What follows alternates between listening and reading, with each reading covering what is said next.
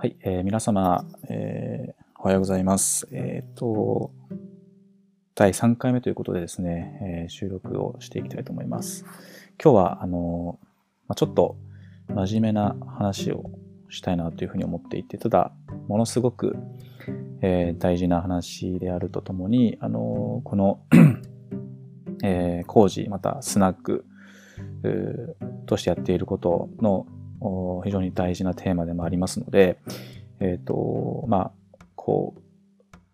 私たちの存在意義というか、なもそもそも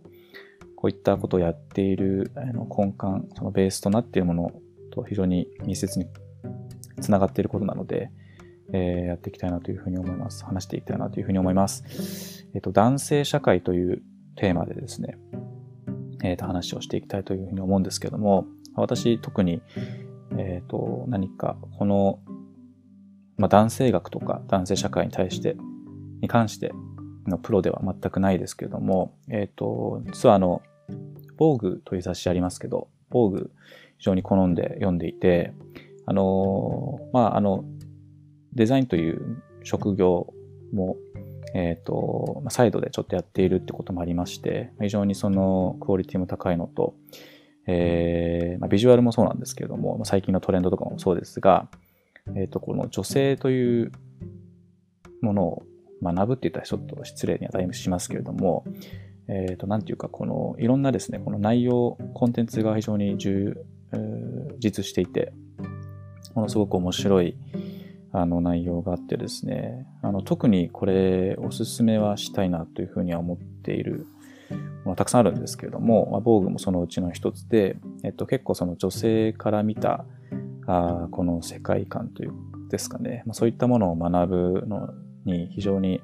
いいものなので、あのまあ、結構どちらかというとフェミニズムというか、えっと、強めのそういった、あのまあ、言い方あれですけども偏っている捉え方をしている場合もありますけど、そこはあの全く悪いとかいうわけじゃなくてですね、まあ、当たり前というか、やっぱり女性向けの雑誌なので、まあ、そういったあの構成になっていると思います。ただ、男性が読むと本当に目から鱗な情報がかなりありますので、すごくおすすめかなっていうふうに思ってます。で、えー、今日はその男性社会ということで、実はその防具のですね、去年ぐらいにあったコンテンツの、えー、記事の中ですごく面白いものがあったんですけど、これはあの、まあ、そっくりそのまま読んでいただければいいかなというふうには思いますけど、えっと、ちょっと私なりの解釈というか、あの、ちょっとつなげてお話をしていきたいなというふうに思います。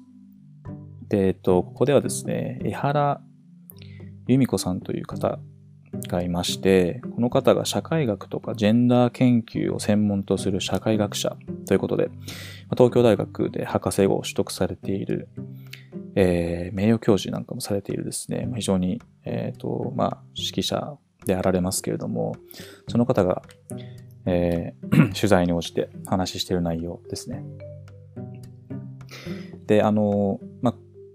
一応これは個人の解釈入っていますけども、非常に簡単に言うとですね、あのこの、まあ、えっ、ー、と、言うまでもなく、今は、やっぱり男性社会っていうのが、まあ、まだまだ日本で、えー、横行していると言いますか、あの、そもそも育休義務化とか、えっ、ー、と、産後のそういった問題がですね、取り、取り上げられていること自体がやっぱりまだまだあの男性社会だっていうことの象徴だというふうに思っていますけれども、まあ、北欧なんかはそういったものが、ほぼないですから、えっ、ー、と、そう、あちらはやはりその文化的にもかなり先進的で、えー、ジェンダーに対してのこのフラット感っていうのがしっかり、えっ、ー、と、埋め込まれている 国です。国というか、あのまあ、文化がありますけれども、まだ日本ではそうじゃないということを前提に、それがなんでそうなってるのかっていうところですね。これはあの、日本が悪いとかそういうことでは全くなくて、まだまだ男性、えー、社会っていうのが日本だけではなく、様々な国、えっと、まだまだそういった国存在していると。で、それはですね、まあ、主にこの、えっと、例として挙げているのは、まあ、これが発端っていうわけじゃないと思うんですけど、ナポレオン軍ですね、の話をしています。まあ、かなり前の話、こう歴史に触れていますけれども、まあ、要は、その当時、えっ、ー、と、の国民軍っていうのを、えー、ナポレオンが、えっ、ー、と、あ、ナポレオンではないですね。そのナポレオンの、えっ、と、フランス軍に対抗するための、えっ、と、軍隊というものを作ったと。それがまあ国民軍ですね。はい。で、それはあの自分たちの、えーと、命とか思想を守るためだということで、国民軍を形成したわけですけども、まあ、これはいわゆるナショナリズムにつながるという話で、要はその軍隊ですね、その何かを守るために、まあ、当時ではやっぱりその戦争をするとかいうのがまあ当たり前の時代で、え、ー、と、まあ、こう人を殺すっていうことに対して全くこうあまあまり違和感がなかった時代、まあ悲惨な時代と言えますけれども、そんな時代で、まあ、それがですね、やっぱり逆に男のロマンになってしまったと、そういったものがもう、えー、思想として、え、ー、と、このナショナリズム、国のために戦うということが、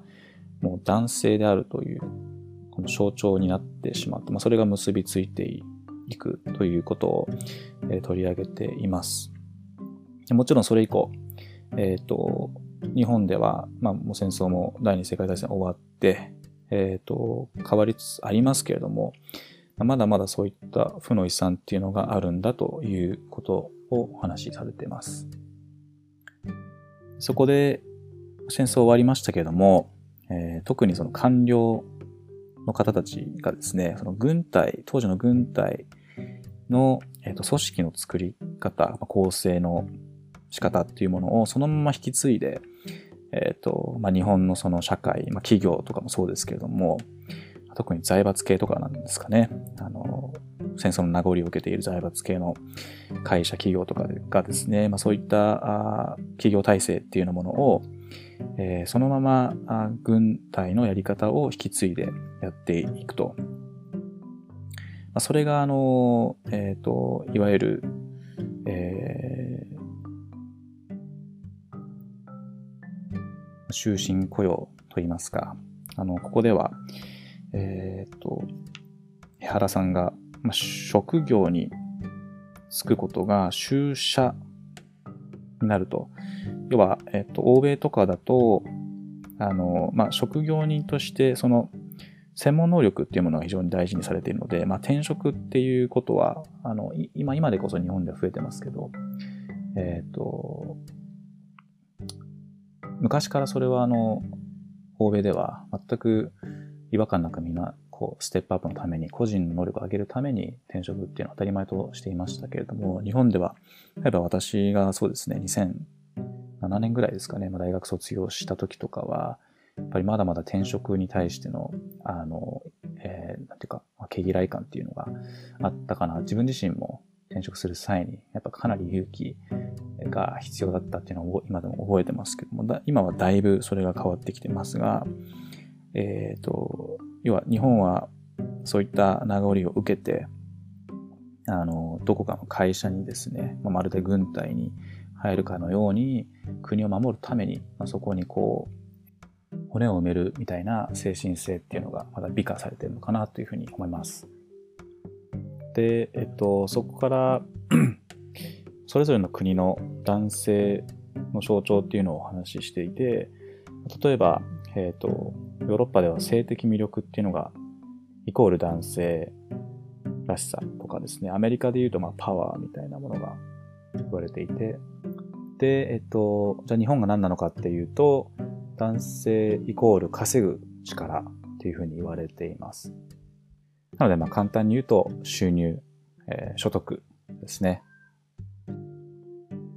ただここでなんか一般化するのはあまり良くないなっていうふうには思ってはいるので、えっ、ー、と、気をつけていきたいなっていうふうには思うんですけども、やっぱりどちらかというと、あの、結構、えー、面白かったのが、あの、まあ、私自身、えっ、ー、と、幼少期に海外に、あの、父親の仕事の関係で住むことがあったりしてですね、まあ、ヨーロッパだったんですけども、やっぱり夏休みとか、あとは冬とかですかね、あの、バケーション、バカンスを1ヶ月ぐらい取るのが当たり前で、まあ、その度に、まあ、当時はあの、なんていうか、えー、古き良き時代っていうのもあったので、えー、あの、様々なとこ行かせていただいてですね、まあ、本当感謝しているんですけども、まだ日本でもあの、外資系の企業を勤めている時もあって、で、あの、びっくりしたのが、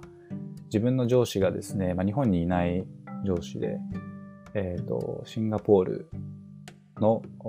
にいるフランス人でした。で、彼なんかは、あの、やっぱり夏になると1ヶ月ぐらい、えー、休みを取るんですけども、まあ、日本支社にいる私たちは、普通に業務を、業務をしてるということで、えー、まあ、1ヶ月ちょっといなくなるけど、まあ、頑張ってね、みたいな。まあ、あの、日本では、なかなかありえないなっていう状況があって、まあ、非常に面白かったんですけれども、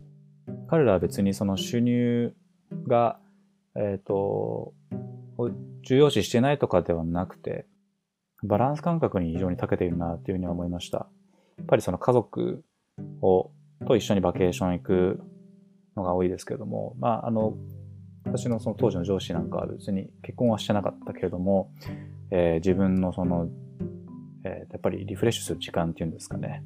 っていうのを大事にしているので、まあ、帰ってきたらやっぱり、えっ、ー、と、まあえー、周りの人以上にパフォーマンス上げていましたし、あの、別になんかブランクを感じさせない、えー、働きっぷりで、もちろんそれはベースとしてその、周りの関係する、えー、なんていうか、ステークホルダーっていうんですかね、とか、まあ、あの同僚たちも、えー、一緒に休んでいるとか、まあ、お客様も、えーと、合わせて一緒に休んでいるとかですね、まあ、調整してたと思うんですけども、やっぱりなかなか日本だと、あの、まあ、今回のそのリモート化みたいにですね、コロナによるリモート化みたいに、こう、用意どんで一斉にそういった体制にならないと、じゃああの1ヶ月休むわっていうので、えー、まあ、1ヶ月ちょっと長すぎる、まあ、2週間とかでもですね、休むってなるとやっぱりええー、ってなってしまうっていうのはまだまだあるのかなっていうふうには思います。結構あれですね、面白かったのは、外資系企業にも勤めていたし、一番初めに勤めたのがもうと本当に純、えー、日本企業っていうか、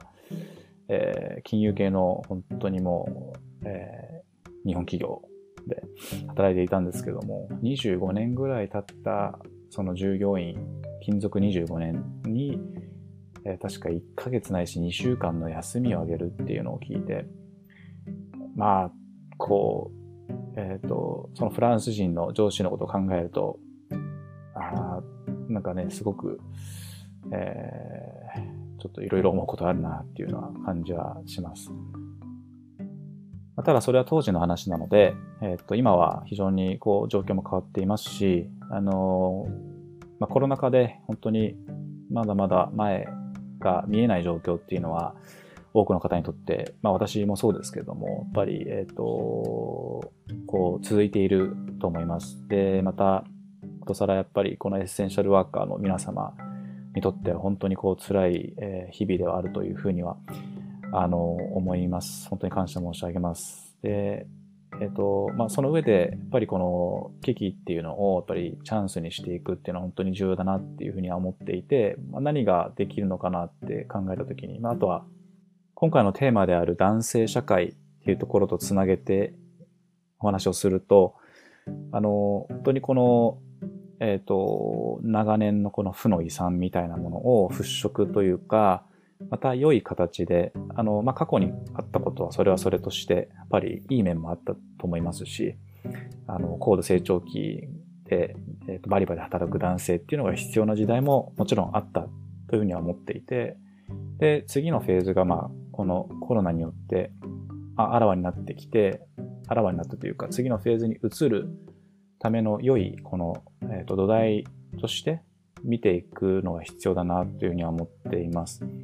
あの、やっぱりリモートで仕事するっていうことは、え、ー、と、必然的にこの、まあ、家庭により男性が入っていくってことにもつながるので、もちろんそれに付随して、あの、いろんな問題っていうのが、えー、どうしてもやっぱり子供が家にいるとかですね、あの、夫婦でのこのコミュニケーションがより増える中で、ちょっとこう衝突が増えるとか、いろんな話ありました。実際、自分も、こう、環境がなかなか自宅だと整っていないというか、まあ、完全に分断できないので、そこでより工夫をしないといけないですし、あの、本当に、えっ、ー、と、毎日ごたごたの中で仕事しているっていうのもありますけれども、まあ、それ以上にこの今、えー、言いましたこの男性がやっぱりより家にいるっていうことだけで特にこの、えっ、ー、と産後の数ヶ月から何年かっていう一番この、えー、夫婦また家族にとって重要な時期このように生活するっていうことの重要性があのすごく今回のことであのあらわになったのかなっていうふうには思います。えー、育休ある意味義務化っていうのか、なんかこう、もう、なんか、あの、強制的に今回のその隔離生活っていうところで、えー、経験することになったので、あの、まあ、ストレスも感じるとこもあると思いますけれども、やっぱりその産後の女性の母体っていうのが、それ以上のストレスだっていうのも、こう体感をするチャンスにもなったのかなっていうには個人的に思っています。そこで初めて、あの、あ家にずっとこう、子供と、えー、つきっきりでいるっていうのはこんなことなんだっていうのを体感して初めて多分共感っていうのが生まれて、そこから、あの、まあ、考え方とかあ、行動も変わるし、じゃあ働き方変えないといけないなとかですね、えー、っていうのが出てくると思うので、えっ、と、この、それがまあ、じゃあなんで男性社会、えー、をこう、なんか抜本的に変えるかというと、やっぱり女性がより、あの、まあ、社会に出ていくってことの、えっ、ー、と、意識づけだったりとか、えっ、ー、と、まあ、やっぱりその女性をサポート、まずはしてあげないと、そもそも、あの、こう、生んだ流れで女性っていうのはこう家庭に強制的にこう、あの、入っていくことになるので、あの、そこを払拭してあげるっていう一つの、えっ、ー、と、作用なのかなっていうふうには思います。これも面白い話で、あの、ニュースになりましたけれども、北欧の、あと、フィンランドだったかな、えっ、ー、と、この、こえー、あの、国のトップ何十人っている中のほとんどが女性ということで、まず、若い女性ですね。しかも、私と同じぐらいの平均年齢30歳とか、の女性陣がしっかりこう国の、えー、をコントロールしていて、えー、で、あの、国会のああいう、えー、なんていうか、あの、話し合いにもですね、子供をこう、連れて行って、授乳を確かその時はしているっていうニュースだったかもしれませんけれども、子供を連れて行けるっていうですね、本当に日本ではもうありえないような、あの、光景っていうのがこうニュースにされていましたけれども、まあ、ああいった形をそのままそっくりやらなくてもいいですけど、まあ、れが当たり前になっているっていうのが、なっていないと多分その、うん、この男性社会っていうのが、こう、より、えー、女性を軸とは言わなくても、あの、よりこう平等な社会にはあの持っていけないのかなというふうには思います。えー、以前もお話ししたあの、まあ、妻の実家が台湾ということで、まあ、台湾の話をさせていただきますと、やっぱり台湾もですね、非常に様々なあのことで先進的だなっていうふうに思っているんですけれども、今回のコロナの件もそうですけれども、あの、まあ、またそれも話は、えっ、ー、と、結構繋がっていて、えー、あの有名な、えー、IT 大臣ですね、オードリー・タンさんなんかは、えっ、ー、と、まあ、本人もトランスジェンダーだとえー、と公開をしていて、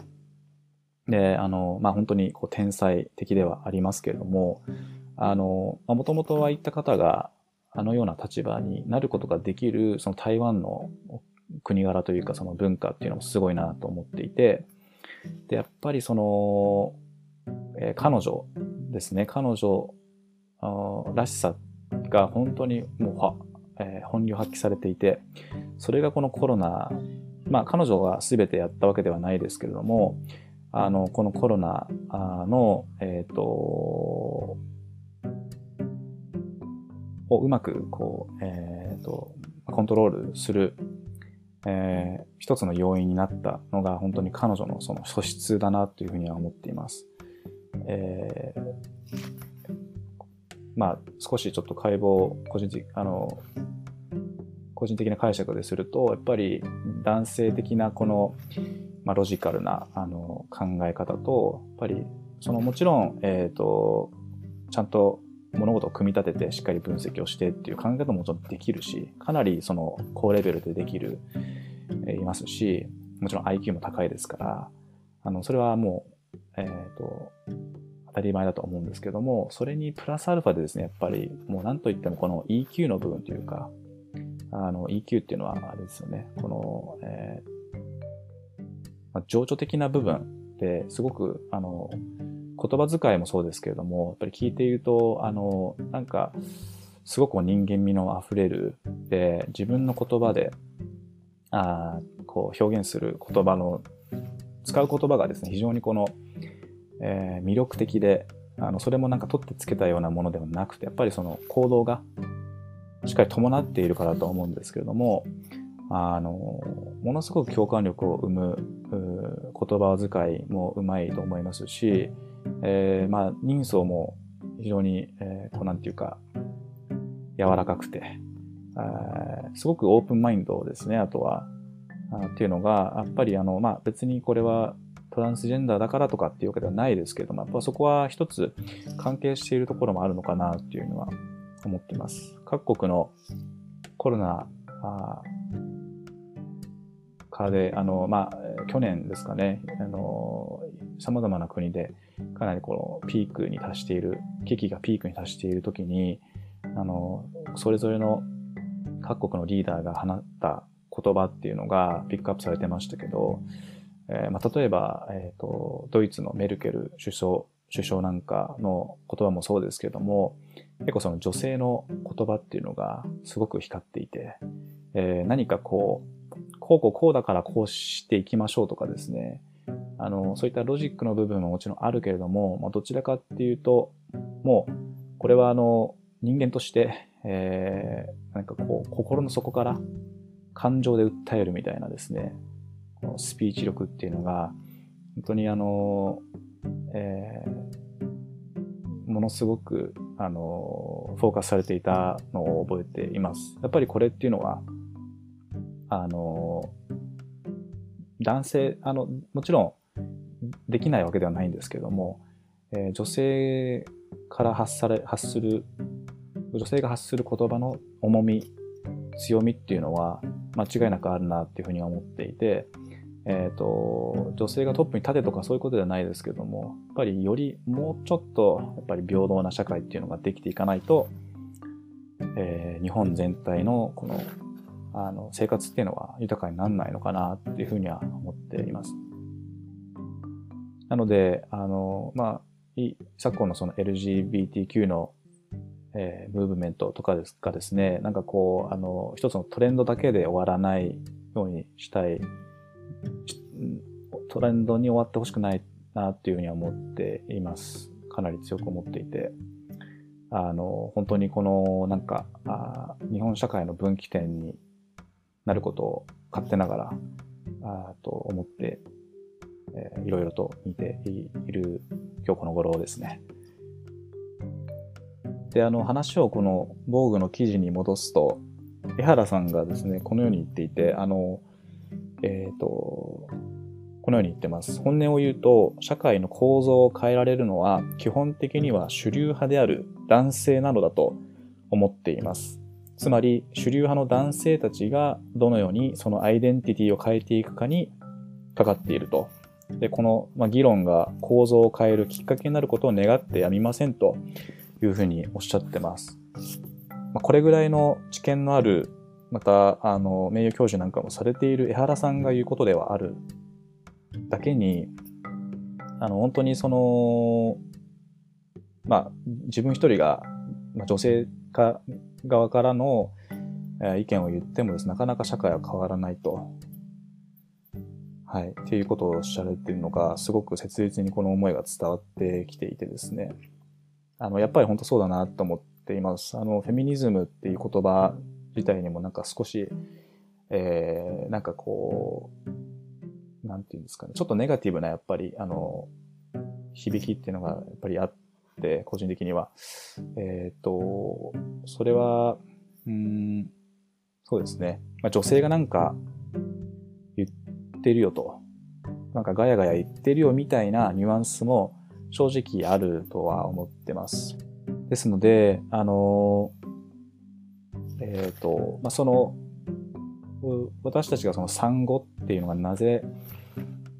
大切に思ってるかっていうと、やっぱり生活っていうのがガラッと変わる。女性が一気に、えー、家庭に進出して、男性はそのままでいるっていうことがよくあるパターンなんですけども、ここを一気にですね、男性があの家庭に入って、えー、少しでも入って共感するという、あの、一つのかなり大きな家族にとっての、また社会にとっての分岐点がここの産後、まあ、産前と産後のこの間にあるなというふうに思っていて、そこを、えー、一歩、あの、より良い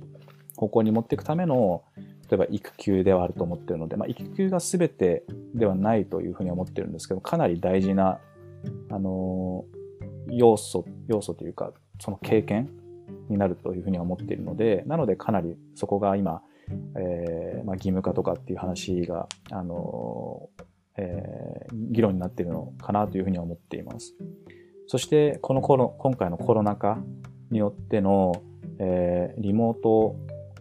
えー、ワーク化、またあの、働き方改革ですね。本当にその、さっきのお話しした、えっ、ー、と、男性イコール収入っていう、そのアイデンティティの部分を変える、非常に大きなチャンスでもあるのかなというふうに思ってます。自分自身も、あの、本当に、えーと、この事業を始めるきっかけになったぐらいなので、この産後の、えーえー、と体験っていうのが、えー、考え方とかですね、自分の人生におけるこの価値みたいなもの、あと優先事項とか、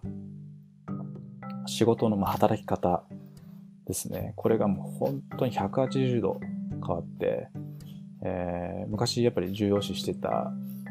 まあ、例えば仕事でのなんかパフォーマンスで周りから称賛されるみたいなことも、もちろんそれも大事ではあるんですけども、それが、えっ、ー、と、今あ、結構それは表面的な、うんと、評価だし、なんか自己満足だったなっていうふうには思ってます。もちろんそういったものの積み重ねがあって、えっ、ー、と、職場での、あの、えー、いろんなものを任せていただいたりですとか、仕事で、あの、まあ、どんどん自分が成長して、社会人としてレベルアップして、えー、価値っていうのを生むっていうことももちろんあるとは思うんですけれども、まあ、結構やっぱりそこばかりになってしまうっていうのが、えっ、ー、と、男性だと結構ありがちだったりするので、やっぱりその出世したいとかですね、あの、あるので そこにこう対して、あの、一旦ブレーキをかけて見つめ直すっていう、非常に大事な、あの、時期だったのかなっていうふうには思います。あとは、えー、っと、実質的に、えー、女性がですね、社会進出することのメリットも歌っている内容も結構あって、もちろんこれさらに深掘らないと、それにあの、伴って、なんか違う問題が出てくるっていうのももちろんあるとは思うんですけれども、ただですね、実際これが言われているのが、えー、女性が社会進出すると、障害賃金が2億円ほど違うということを言われています。えー、これは、あのー、さっきの話にもつながると思っていて、男性イコール収入っていう社会、えーまあ、日本社会、日本文化、まあ、アイデンティティ、っていうのはあったと思うんですけども、今その、まあ、共働きが、あの、増えているっていうところで、やっぱりどうしてももう、あの、大企業もですね、副業を推奨していたりですとか、あの、これは、えっ、ー、と、なんかその、こう、えー、経済成長と経済成熟っていう、またちょっと別のテーマでつながる内容だと思うんですけども、えーと、もうあの簡単に言うとその経済っていうのが数字的にこれ以上成長するってことはもうほぼありえないっていうか、もう地球の資源的にもありえないっていうことがあのよく言われていることだと思うんですけども、まあ、そうすると収入っていうのも、えー、こうトップラインが決まっていて、それ以上超えられないと。で、なかなかそのもう今は終身雇用もありまない企業が多いですし、そこにもしがみついても意味ないっていうのがあって、だとすると、もうこれは必然的に、えっと、共働きになる。そしてこれは、あの、まあ、女性が、えっと、社会進出するきっかけにもなると思いますし、えっと、そうやってふ、そういうふうにやっぱり、働き方っていうのを変えていかないといけないなというふうには思っているので、あの、そういった意味でも、男性が、家庭進出して、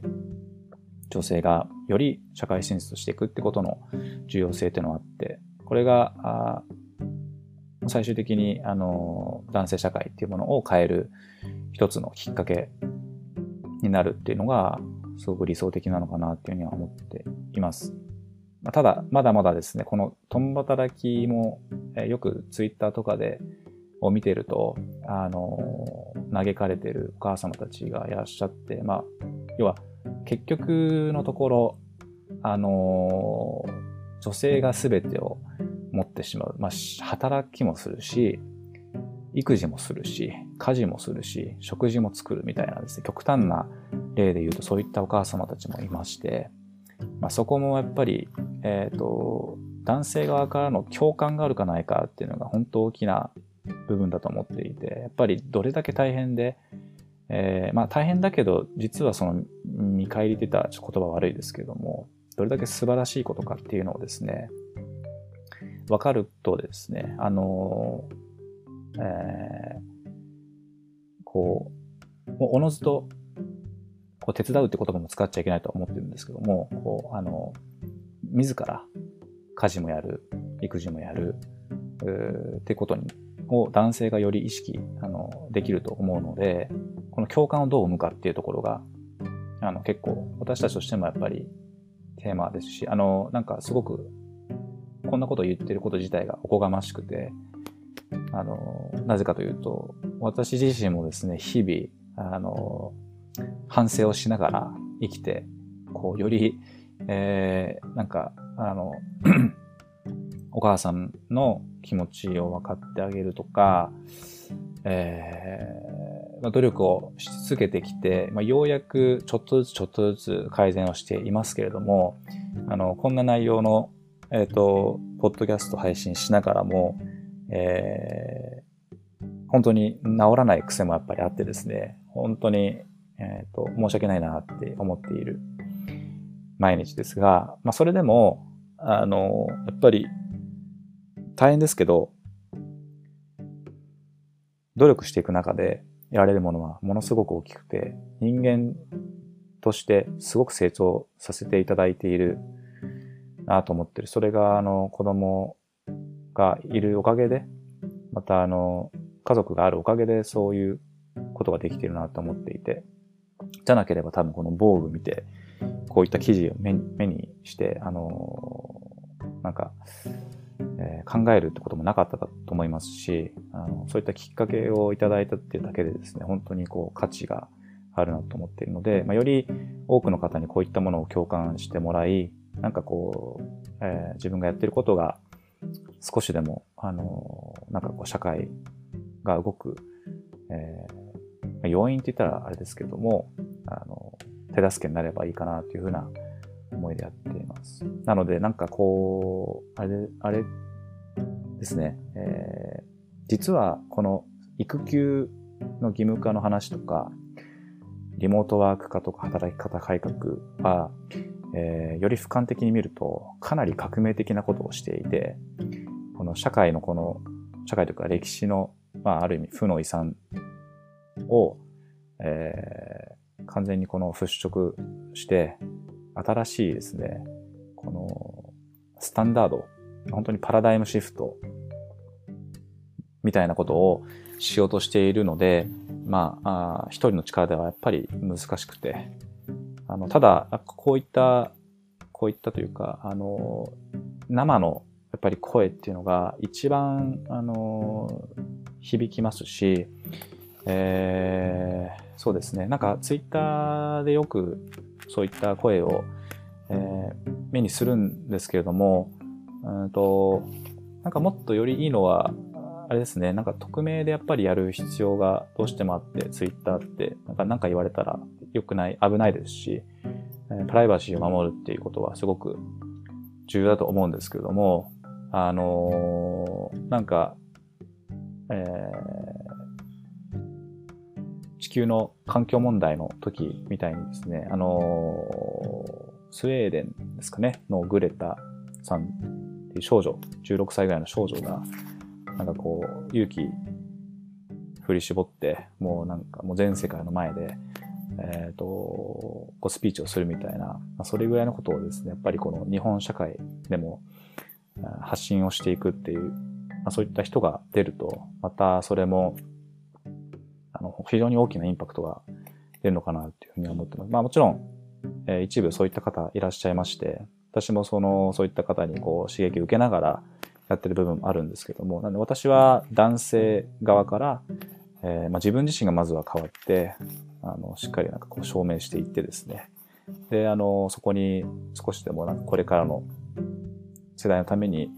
あの、何か残していきたいなっていうふうに思ってますし、えー、何かしらの波及を生めばいいかなというふうに思っています。はい。えー、では本日もありがとうございました。えー、このポッドキャストでは、代表の私、山崎がメインで産後の生活を中心に家庭、仕事、また育児の話を織り交ぜてお届けします。皆様の産後の生活にほんの少しでも癒しをお届けして、大変な中でもパートナーと一緒に家庭を作ることの素晴らしさをと感動を一緒に共有できればというふうに思っております。えー、様々 SNS もやっておりまして、えー、Twitter また Instagram ですね、えー、やっております。えーえーと、プロフィールの方に、えー、貼り付けておきますので、ぜひご覧いただければと思い思います。また、あの、よろしければですね、コメントですとか、ご要望とか何かあれば、えー、ハッシュタグスナッグですね、えー、ハッシュタグ SNUGG、こちらでツイッターに投稿いただけますと、えー、今後の配信でピックアップしていきたいというふうに思いますのと、また、あの、すごく私自身の励みにもなりますので、えー、ぜひよろしくお願いいたします。はい。では、ありがとうございました。